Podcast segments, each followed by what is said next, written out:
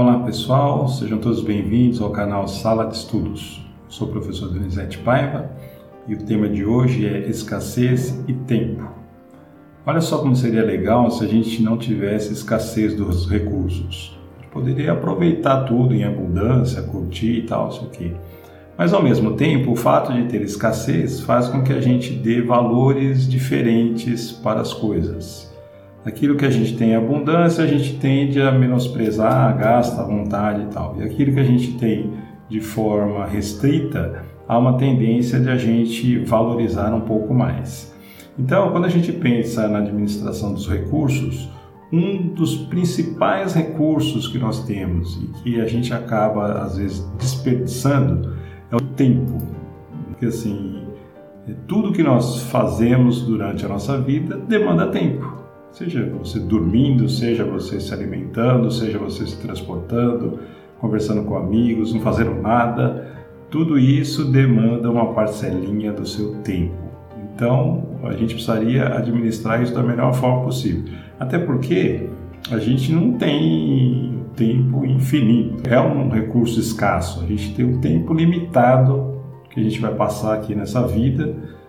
E aí, como é que a gente administra esse nosso tempo? Então, é, se a gente pega assim, sob o ponto de vista de não ter a escassez, há uma maior chance de a gente desperdiçar o recurso quanto mais abundante ele for. Então, se nossa percepção em relação ao tempo é de que a gente tem tempo suficiente, que ele nunca vai acabar, há uma grande chance de a gente começar a desperdiçar o nosso tempo.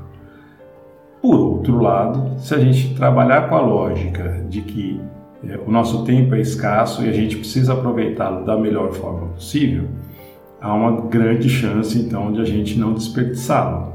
Então, assim, quando a gente pensa nas questões do tempo, há duas perguntinhas que a gente precisaria é, se fazer.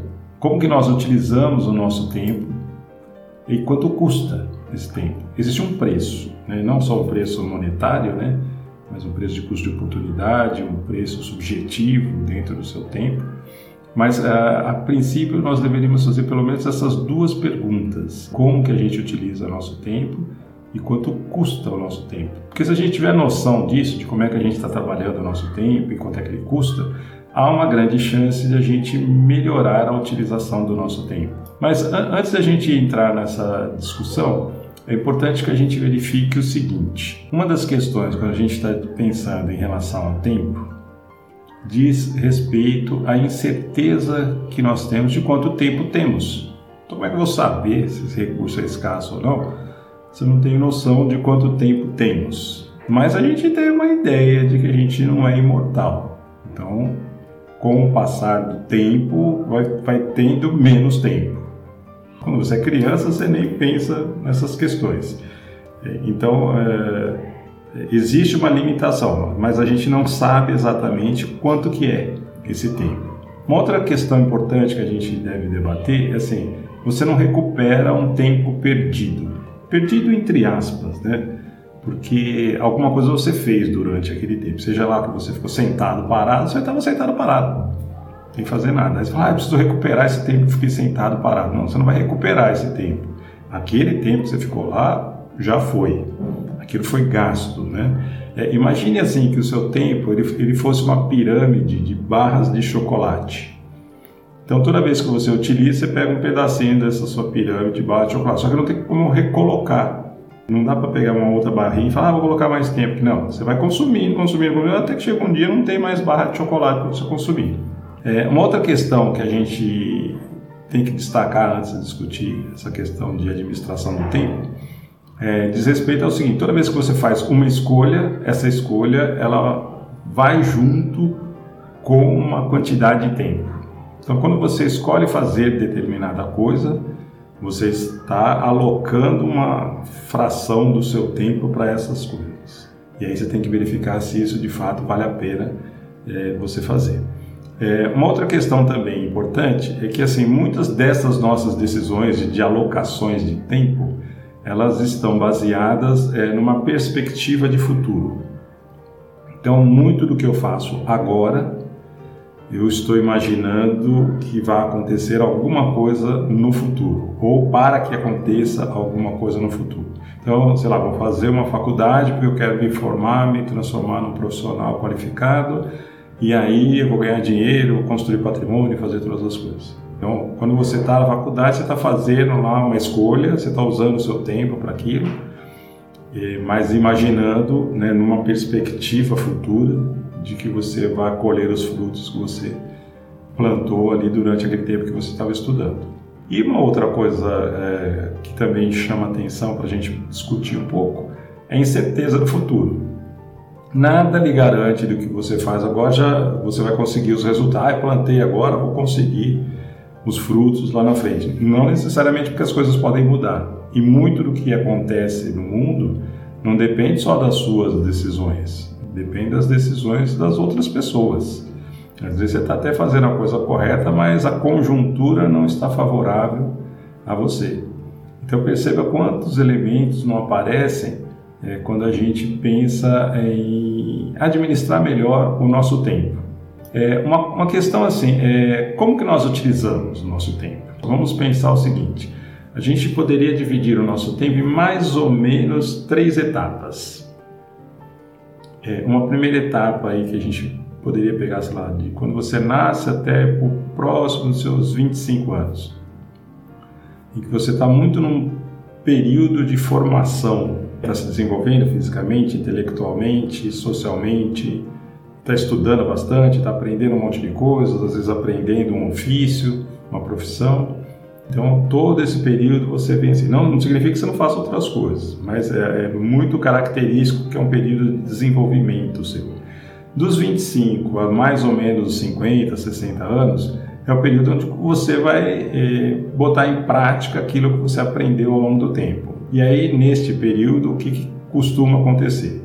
Você é, constitui uma família, você desenvolve a sua carreira, a sua profissão, você tenta adquirir patrimônio, você busca ter boas experiências. É um período assim muito intenso, né? Que você tem alta produtividade e parece dar uma percepção, né? De que você não tem muito tempo ali. É muita coisa que você quer fazer, que você quer desenvolver e tal. Então, é um, um período no qual você está sempre envolvido com várias coisas. E depois, a partir dos 60, mais ou menos, Aí é o período que você já está pensando na sua aposentadoria, que as coisas já estão mais ajeitadas. E você quer falar, ah, agora eu vou viajar, agora eu vou aproveitar bastante, afinal de contas, eu tive todo o período de desenvolvimento, um período de muito trabalho, muita dedicação, muito esforço, e agora eu mereço um pouco mais de lazer descanso. Então, de forma geral, claro que isso é muito individual, né?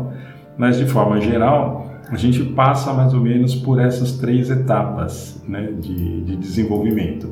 E aí, se a gente pega no caso brasileiro, se a gente está imaginando a lógica é, do tempo como recurso escasso, se a gente pega o caso do brasileiro, quantos anos vive o brasileiro?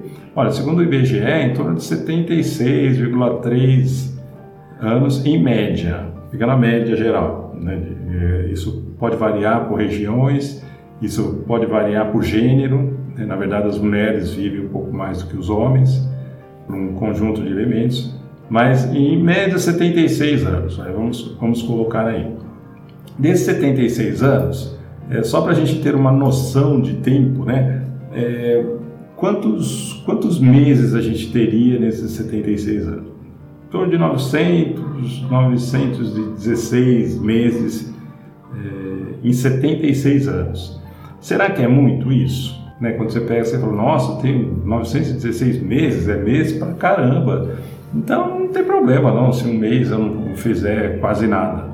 Mas e quando você pensa isso em termos de dias, você tem em torno de 27.500, 27.480 dias é, que você tem para desfrutar. Olha quantos dias você tem. Então se você perder um dia na sua vida assim, sem fazer nada, não muito produtivo, não faz a menor diferença. Por outro lado, quantas horas você tem, supondo esses 72, 76 anos de vida? Você vai ter em torno de 659 mil horas. Muita hora, né? Logo, uma horinha perdida na fila do ônibus, na fila do, do banco, na fila do supermercado. Isso não vai acabar com a sua vida, porque afinal de contas você tem 659 mil horas né, para serem desfrutadas. Quando você passa isso para minutos, você tem em torno de 39 milhões de minutos. Por que, que é importante a gente observar essas grandezas? Porque quando você observa lá em quantidade de anos, 76, você fala, puxa, é, é bastante, ou alguns vão falar, não, mas é pouco, poderia viver mais tal. Quando você pega em termos de mês, parece que já é muito mais. Quando você pega isso em termos de minutos, te dá uma impressão de que tem muita coisa, muitos minutos para serem utilizados. É a ideia da escassez do tempo. Aí só estou pegando por minutos. Então há uma tendência a gente desperdiçar vários minutos. Só que quando você desperdiça vários minutos, na verdade você está desperdiçando horas, às vezes está desperdiçando dias e às vezes está desperdiçando meses. É, um exemplo disso é quanto tempo você utiliza nas redes sociais. Você vai lá, olha no seu WhatsApp, no Instagram, no YouTube, no Facebook, quantas horas por dia você utiliza isso e o que, que isso te traz em termos de benefício. Que às vezes você está lá só passando o tempo, nada, nada, você só quer passar o tempo, mas não esqueça, tempo é um dos recursos mais escassos que nós temos e ele não é recuperável. Então, se você perdeu, perdeu entre aspas, porque você fez alguma coisa.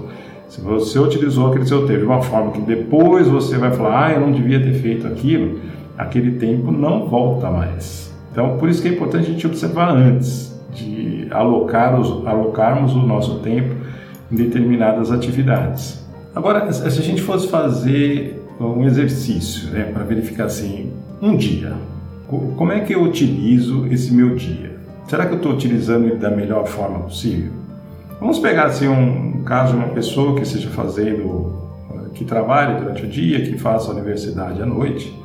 Né? Então o dia ele tem 24 horas. Não adianta você espremer lá porque não vai sair mais não. São 24 horas só disponíveis.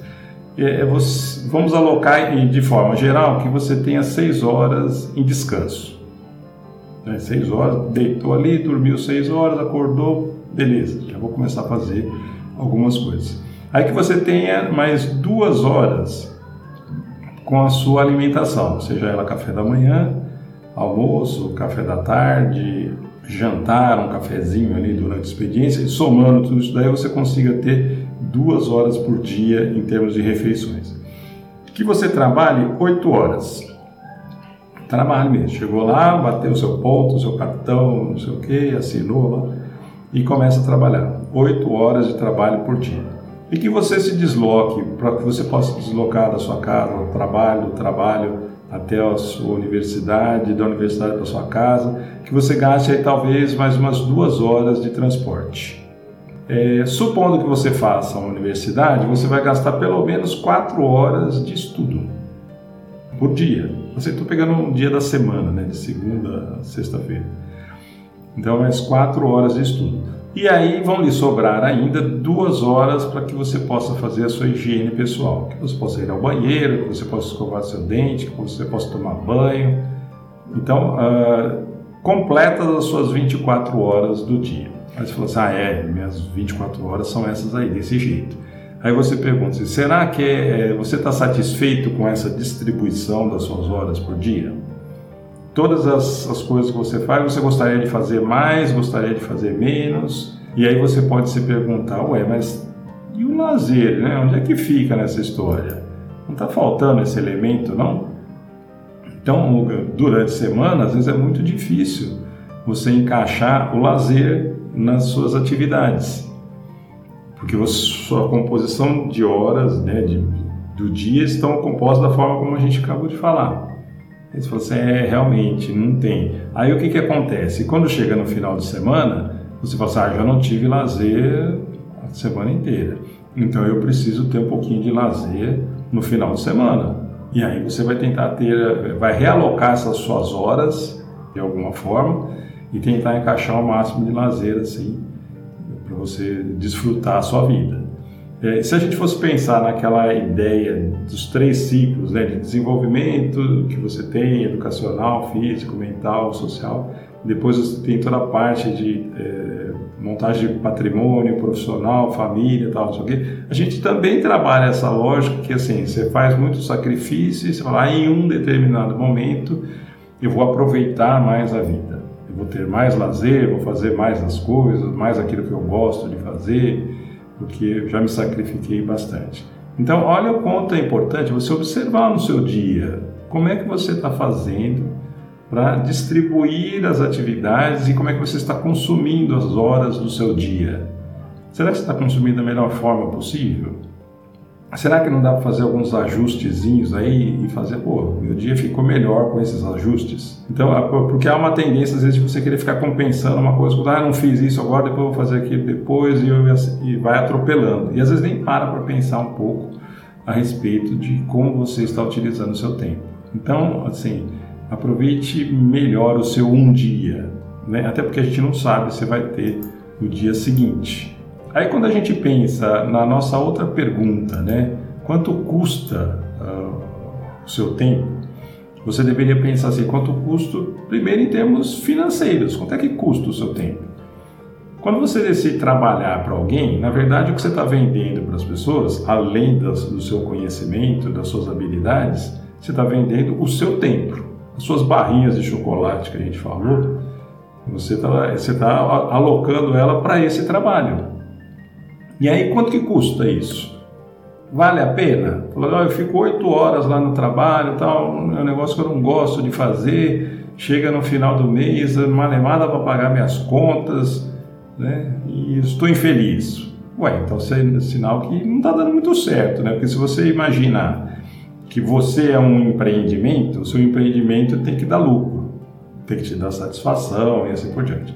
Então, se você está alocando essas oito horas diárias de trabalho de uma forma que você não está gostando de fazer isso. No final do período, você recebe uma remuneração que você considera que ela não é suficiente para bancar todos os seus custos ou bancar um mínimo de padrão de vida, é, sinal, é um sinalzinho vermelho de que você precisa pegar esse seu tempo que você está distribuindo lá e talvez distribuir em outro lugar. Então precisa repensar isso. E é uma tendência a gente gastar muito tempo, de fato, é, no trabalho.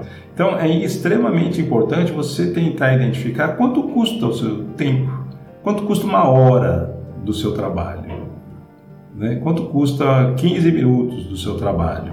Ou então você pode pensar o contrário: olha, se eu trabalhar uma hora, quanto que eu ganho? Porque às vezes você não tem essa noção, às vezes você tem aquela noção da grandeza, né? Aquele valor do final do mês, mas você fala assim: olha, quanto que eu preciso trabalhar para ganhar tanto? Ou se eu trabalhar um dia inteiro, quanto que eu ganho. Então é extremamente importante você ter essa noção para saber de fato qual é o preço do seu tempo. Uma outra questão que a gente tem que levantar em consideração diz respeito a custo de oportunidade. Que assim, se você escolheu alocar o seu tempo numa determinada atividade, significa que você está abrindo mão de outras coisas. Então você fala assim, eu estou com sono eu vou dormir. Puxa, mas eu tenho um.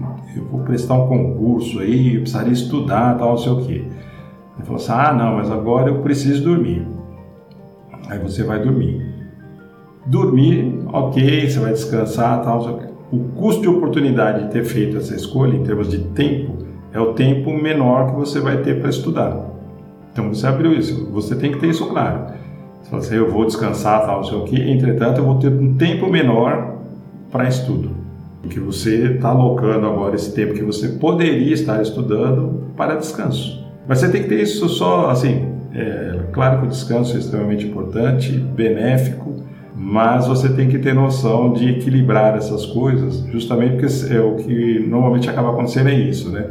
Você faz uma determinada escolha e aí tem um custo de oportunidade dessa escolha, depois você quer recuperar esse custo de oportunidade e aí você abre mão de outras coisas, aí você quer recuperar essas outras coisas e assim vai virando uma bola de neve.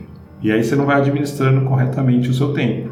Então saiba disso, toda vez que você alocar o seu tempo para qualquer coisa, você está abrindo mão de outras coisas. E aí você tem que pensar se realmente vale a pena ou não.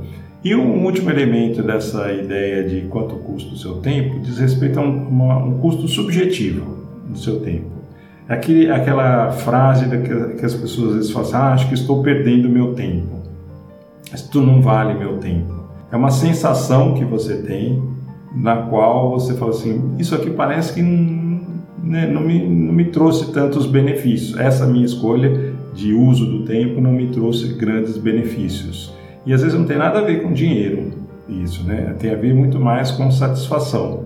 Às vezes você se dedica lá a uma determinada atividade, você nem está muito preocupado com a, com a remuneração, entretanto você fala assim, puxa vida, como valeu a pena eu ter feito isso. Te trouxe uma satisfação, é como se o seu tempo se valorizasse por você ter, ter tido feito aquilo. Então, isso aqui são uh, alguns insights para a gente pensar melhor como administrar este recurso extremamente escasso que é o nosso tempo. Espero que vocês tenham gostado. Deixem o like, divulguem isso para as outras pessoas, para os seus amigos, para as redes. E a gente se encontra na próxima. Valeu, pessoal!